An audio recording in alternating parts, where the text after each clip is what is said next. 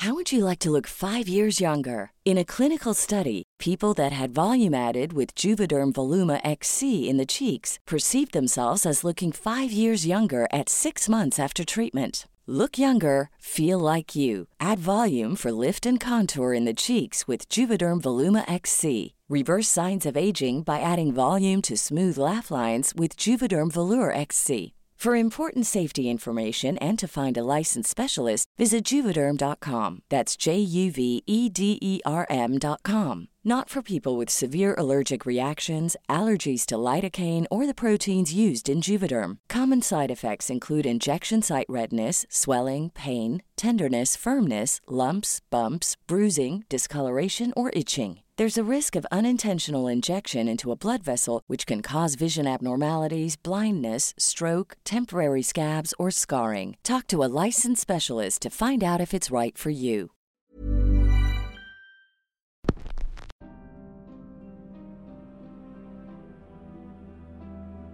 La luna brilla de manera espectacular. Ni siquiera esas nubes oscuras la opacan. Salgan a verla, recárguense de energía. Lunas así no vemos todos los días. Pero ojo, si eres licántropo, mejor quédate adentro y acompáñanos a escuchar la historia de hoy. No queremos que un repentino cambio de humor termine por azotar a todo el vecindario. Ya es miércoles en Radio Macabra, y como cada miércoles, me toca acompañarlos en sus noches y sus madrugadas. La historia de hoy tiene mucho que ver con el cielo, ese bello manto estelar que nos hace recordar nuestra ínfima existencia. ¿Hay vida más allá de la Tierra? ¿Somos nosotros los únicos seres capaces de vivir y de evolucionar? Yo no lo sé, pero sí sé una cosa. Alguien nos observa, ya sea desde el cielo o aquí mismo en la Tierra. Nunca estamos solos, aunque a veces nos dé esa impresión. La historia de hoy se titula No estaba solo y va por cortesía de Benjamín, quien vaya que tiene muchas cosas para contar. Recuerda, estás en Radio Macabra, tu programa favorito de la noche. Comenzamos.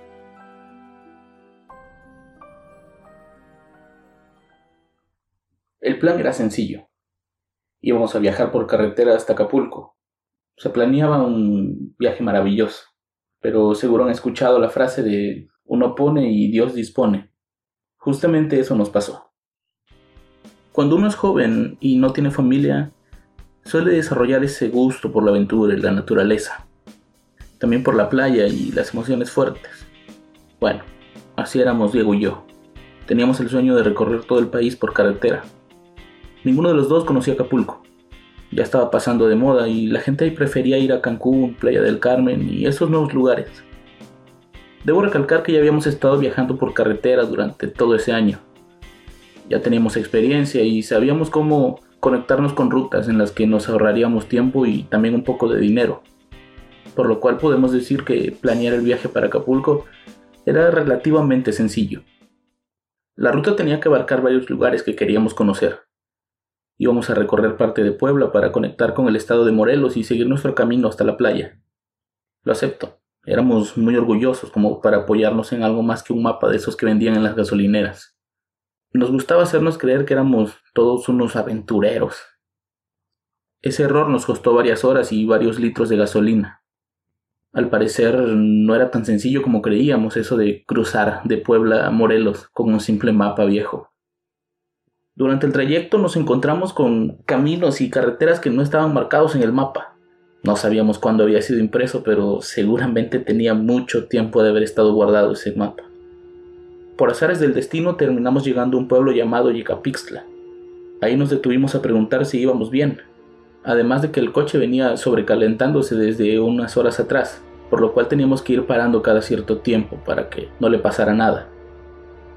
Un hombre nos dijo ahí que íbamos en la ruta correcta, pero que llegando a Cotla volviéramos a preguntar por el camino.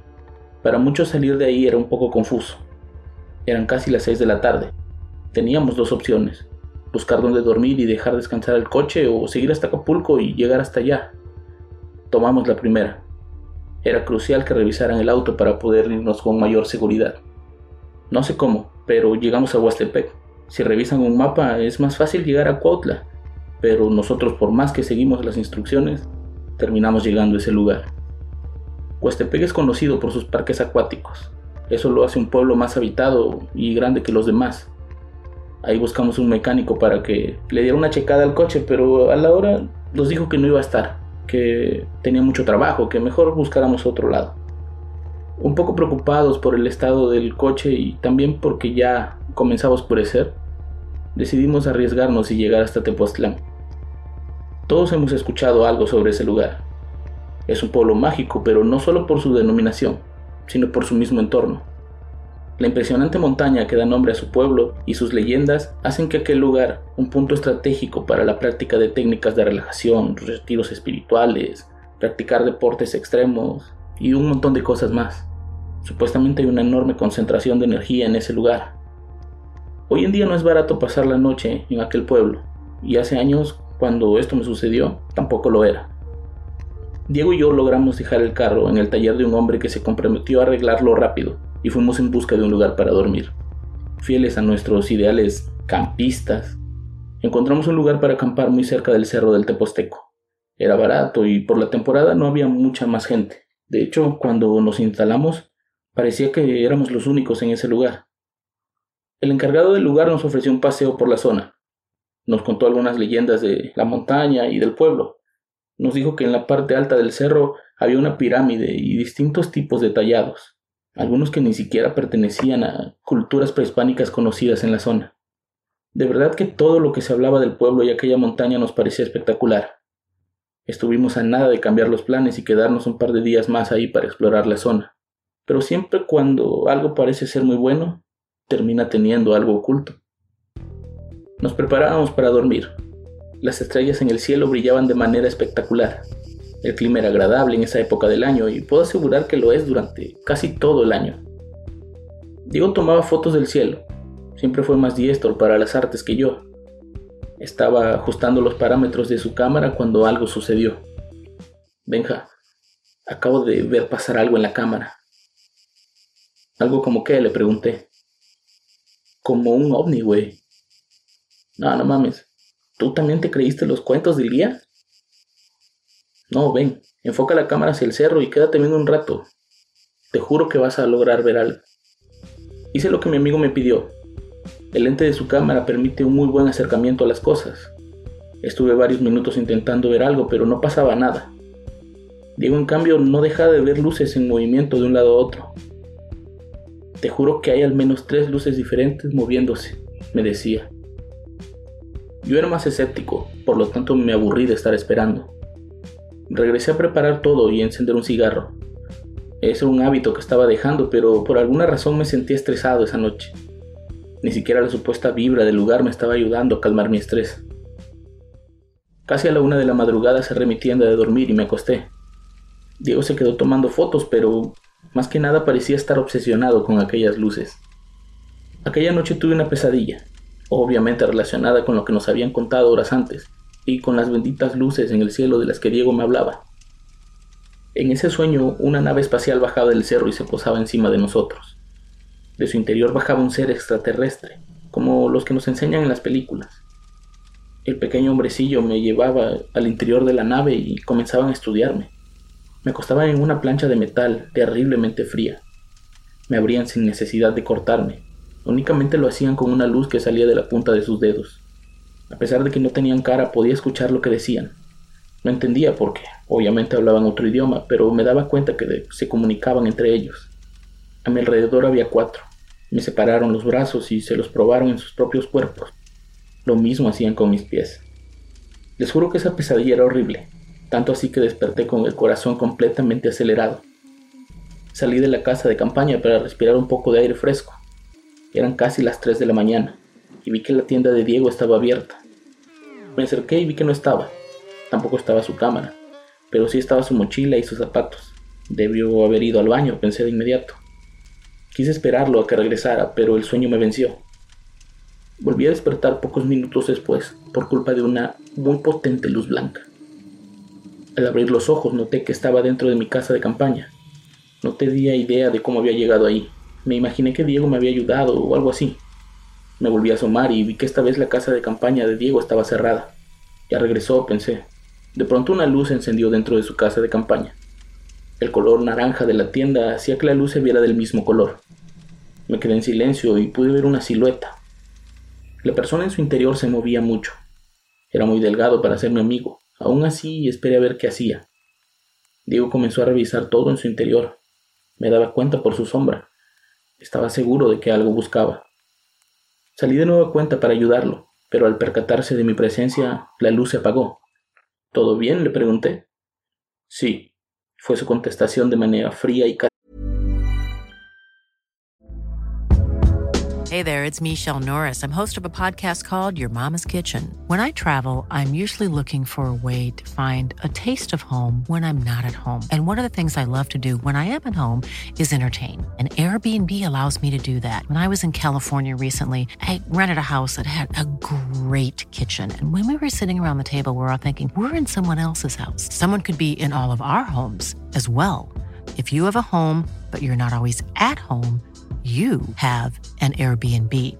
Your home might be worth more than you think. Find out how much at airbnb.com/slash host.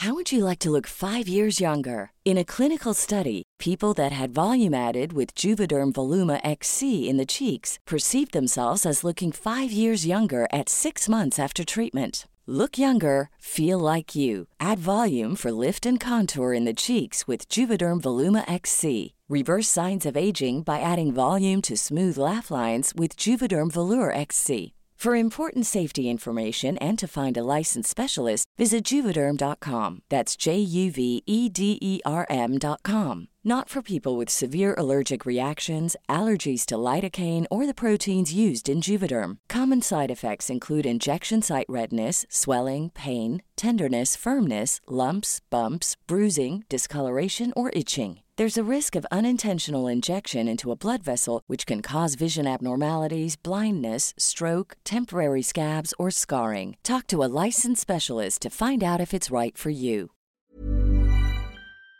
Así mecánica. ¿Qué buscas? No me dejas dormir. Nada, vuelve a la cama. Volvió a contestar de esa forma extraña. Déjame ayudarte, total, ya no puedo dormir. Tu plática sobre ovnis me provocó pesadillas. Diego se hizo el dormido y no contestó. Debo aclarar que sí era la voz de mi amigo, pero en un tono extraño. Por eso es que no pensé en ningún momento que alguien estuviera robando. Regresé a dormir y en ese momento me cayeron las fichas. Los zapatos de Diego estaban en el mismo lugar donde los vi cuando desperté, a causa de la pesadilla. Además me dijo, vuelve a la cama. ¿Cuál cama? Estamos durmiendo prácticamente en el suelo. Él no solía decir ese tipo de cosas. ¿Crees que mañana quede la camioneta? Le grité desde mi tienda de campaña. De su respuesta dependería mi reacción. No te preocupes, el coche no tiene nada, me contestó. Seguía hablando extraño, pero al menos me daba la tranquilidad de que hablaba con él. Deberíamos subir mañana al cerro para tomar fotos en lo que arreglan el coche. Así podrás ver tus famosos ovnis más de cerca. Se hizo un largo silencio hasta que respondió. Está bien, pero después nos vamos y nos regresamos. Diego nunca fue de tener miedo a esas cosas. Todo lo que tenía que ver con fantasmas, maldiciones, leyendas, ovnis, para él eran simples historias. Le fascinaba escuchar y leer sobre todo eso, pero sabía separar lo real de lo fantasioso. Ya casi amanecía, lo sé porque mi alarma me avisaba 15 minutos antes para poder estar atento del amanecer y tomar fotos. Yo tenía los ojos cerrados, pero no estaba dormido. Solo esperaba el momento de volver a levantarme. Estaba ansioso por algo, no sabía por qué. Ahí volví a ver esa luz.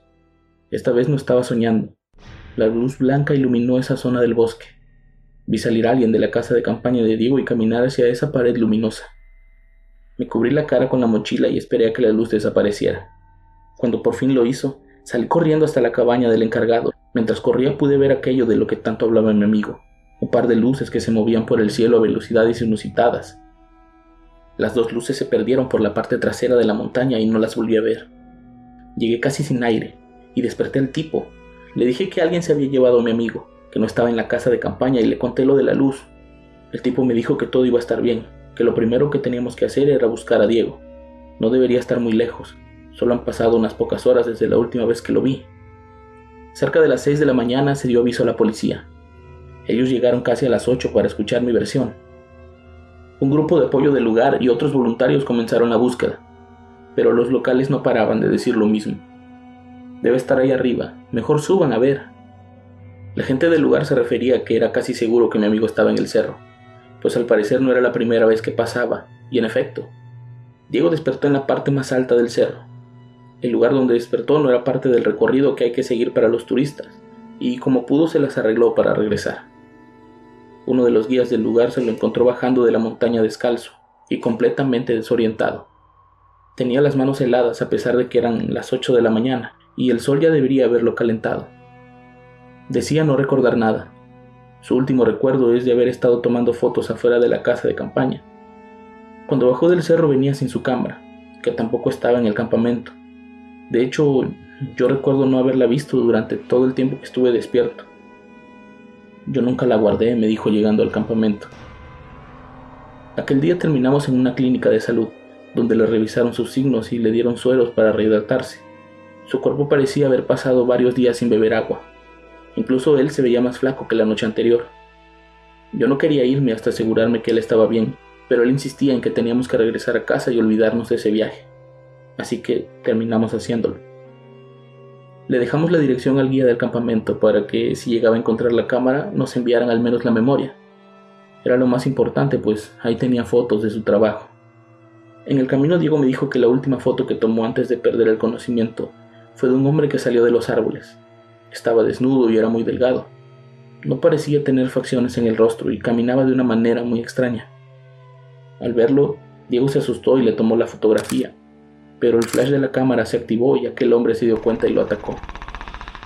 Mi amigo no recuerda más, solo que despertó en lo alto de ese cerro, sin marcas de haber caminado hasta allá.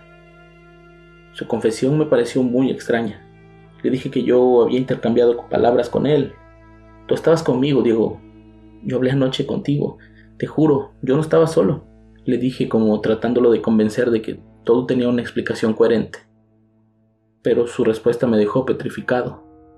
Así es, Benja. Lo peor de todo es que tú no estuviste solo durante todo ese tiempo.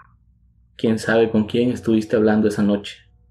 Un mes después el hombre del campamento nos contactó para decirnos que había encontrado una cámara como la de mi amigo hecha totalmente pedazos. Logró salvar la memoria y me la había mandado por correo. Cuando la memoria llegó estaba totalmente vacía. No había una sola foto dentro. Sí era la de Diego. Él las marcaba con plumón y les ponía un número consecutivo. Justamente el número que tenía esa memoria era la que le faltaba a él. Hace ya varios años de ese evento. Diego y yo seguimos saliendo de viaje, pero ahora nos acompañan más personas. Hemos logrado recorrer el país en carretera, a pesar de las secuelas que le dejó aquel encuentro a mi amigo. Diego poco a poco ha ido perdiendo la memoria y tiene lagunas mentales que se acrecentan con el paso del tiempo. Yo tengo el mismo sueño recurrente, en el que soy secuestrado y examinado por seres de otro mundo. Me queda claro que hay cosas en el universo que no puedo explicar, y que el escepticismo es un concepto anticuado, especialmente cuando has estado tan cerca de un encuentro como el mío.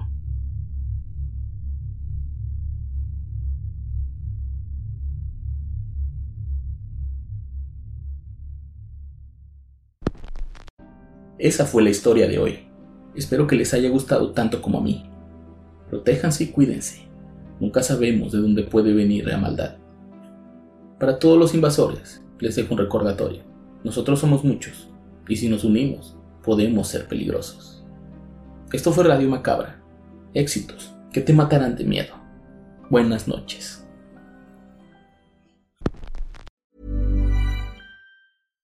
How would you like to look five years younger? In a clinical study, people that had volume added with Juvederm Voluma XC in the cheeks perceived themselves as looking five years younger at six months after treatment. Look younger, feel like you. Add volume for lift and contour in the cheeks with Juvederm Voluma XC. Reverse signs of aging by adding volume to smooth laugh lines with Juvederm Volure XC. For important safety information and to find a licensed specialist, visit juvederm.com. That's J U V E D E R M.com. Not for people with severe allergic reactions, allergies to lidocaine, or the proteins used in Juvederm. Common side effects include injection site redness, swelling, pain, tenderness, firmness, lumps, bumps, bruising, discoloration, or itching. There's a risk of unintentional injection into a blood vessel, which can cause vision abnormalities, blindness, stroke, temporary scabs, or scarring. Talk to a licensed specialist to find out if it's right for you. Hey, folks, I'm Mark Marin from the WTF Podcast, and this episode is brought to you by Kleenex Ultra Soft Tissues, your ally to help tackle your allergy symptoms this season. I love the change of seasons, but nobody loves pollen and all those other things floating in the air that make you sneeze during this nice weather. Kleenex Ultra Soft Tissues are hypoallergenic and allergist approved, so fight back against watery eyes and runny noses without worrying about irritating your skin. For this allergy season, grab Kleenex and face allergies head on.